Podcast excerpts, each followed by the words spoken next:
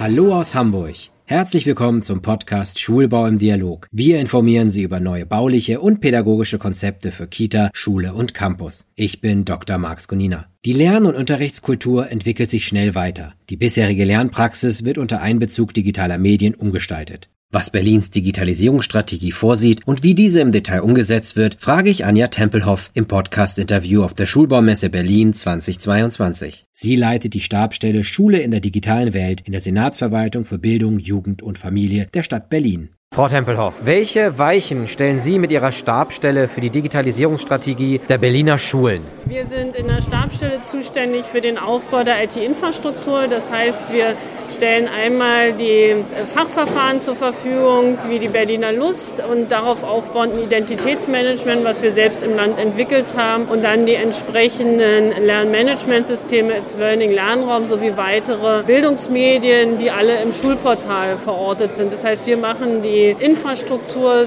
sowohl was die Datenbanken angeht, als eben auch die entsprechenden Fachverfahren und die Schnittstellen zu den Bildungsmedien. Was bedeutet das für eine neue bzw. eine alte Schule, wenn Sie sagen, es muss digitalisiert werden? Welche Schritte gehen Sie? Sie haben jetzt ein paar Systeme genannt. Wie werden die angedockt? Bei, gerade bei sanierungsbedürftigen Schulen oder bei Neubauschulen ist es uns wichtig, dass wir einen Musterausstattungsplan entwickelt, um wirklich vor dem Hintergrund der zukünftigen 1 zu 1 Ausstattung, das heißt jede Schülerin, jeder Schüler, jede Lehrkraft hat ein mobiles Endgerät, auch stabil im Unterricht arbeiten zu können und zuverlässig arbeiten zu können, um eben dann das Berliner Schulportal und unsere Fachverfahren nutzen zu können. Und das bedeutet natürlich für so einen Schulbau, dass eben die Breitbandanbindung da ist, also eine Glasfaseranbindung, dass die passive Infrastruktur entsprechend ausgebaut ist und die WLAN-Vernetzung flächendeckend stattfindet und umgesetzt wurde. Abseits von WLAN und Endgeräten, wie wird sich die zunehmende Digitalisierung in der Pädagogik widerspiegeln, vor allem in Berlin? Wir sehen es jetzt schon an ganz, ganz vielen Schulen, die sich auf den Weg gemacht haben, hier neue Schritte zu gehen. Wir haben, wie ich es ausgeführt hatte im Vortrag, ja nicht nur das Vor, wirklich IT-Infrastruktur zu schaffen, sondern auch Schülerinnen und Schüler in ihren Kompetenzen weiterzuentwickeln und das pädagogische Personal. Das heißt, es greifen hier Lehrkräftefortbildung, Bereitstellung von Materialien in Fachbriefen, aber auch Ausstattung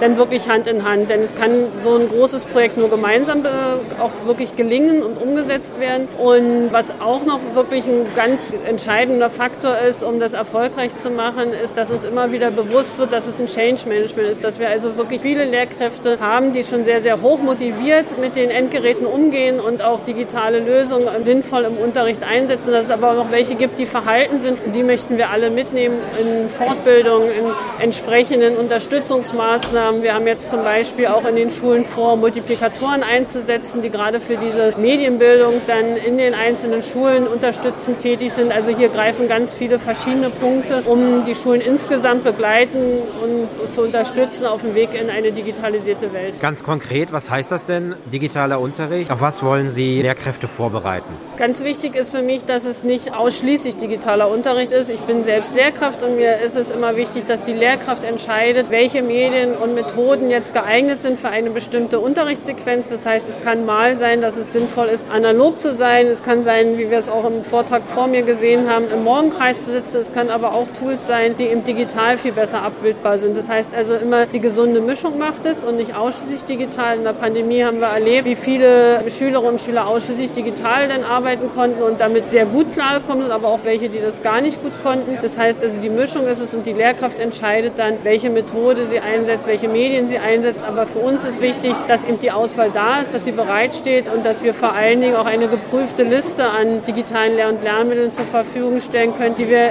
wahrscheinlich im nächsten Schritt auch noch zertifizieren wollen, um auch die Tiefenwirkung des Unterrichts auch noch darstellen zu können. Das heißt also, wie nützlich ist wirklich diese Software im unterrichtlichen Kontext, wie unterstützt sie das Lehren und Lernen, das ist der Punkt, den wir angehen. Jetzt haben Sie gesagt, Sie zertifizieren bestimmte Software. Also wir haben jetzt aktuell die Prüfung erstmal der Software uns vorgenommen auf ähm, Datenschutz, auf IT-Sicherheit, Barrierefreiheit, Usability, EKT-Architektur, auf die Lizenzen und die entsprechende Fachlichkeit. Und im nächsten Schritt ist das Vorhaben für drei 2023 auch einen Prüfprozess in die Zertifizierung zu gehen. Das heißt, dass wir hier sagen, Software ist besonders sinnvoll einzusetzen, um bestimmte Lernprozesse voranzubringen. Aber wir haben jetzt aktuell diese Prüfung noch nicht oder die Zertifizierung noch nicht begonnen. Da sind wir noch dabei, die Kriterien dann entsprechend zu entwickeln. Ich hatte Ihnen schon gesagt, träumen Sie doch einmal. Wie sieht das in fünf bis zehn Jahren in Berlin aus, rund um das Thema Digitalisierung? Also da brauche ich gar nicht so ganz viel zu träumen, Gott sei Dank. Wir haben einen Rahmenvertrag zur Glasfaseranbindung der Berliner Schulen. Die soll in dieser Legislaturperiode abgeschlossen sein. Das heißt also, in fünf Jahren haben alle Schulen einen Glasfaseranschluss, schnelles Internet. Parallel werden die Bezirke die Infrastruktur im Haus ausbauen. Das heißt also, dass wir in fünf Jahren dann Schulen haben, die komplett vernetzt sind. Und,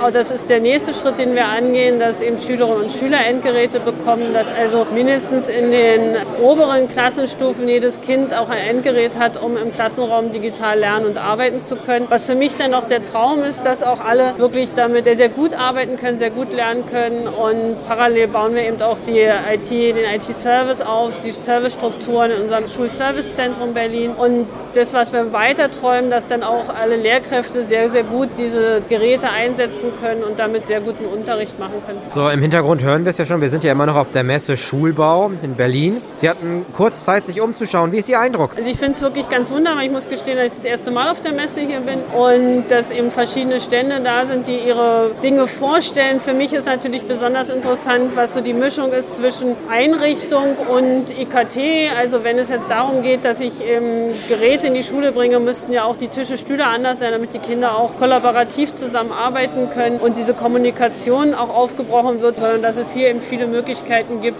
auch wirklich die Gestaltung des Raumes zu erleben, der digitales Arbeiten gut möglich macht. Also das ist wirklich sehr schön anzugucken. Ja, herzlichen Dank und dann wünsche ich Ihnen weiterhin ganz viel Erfolg. Vielen Dank.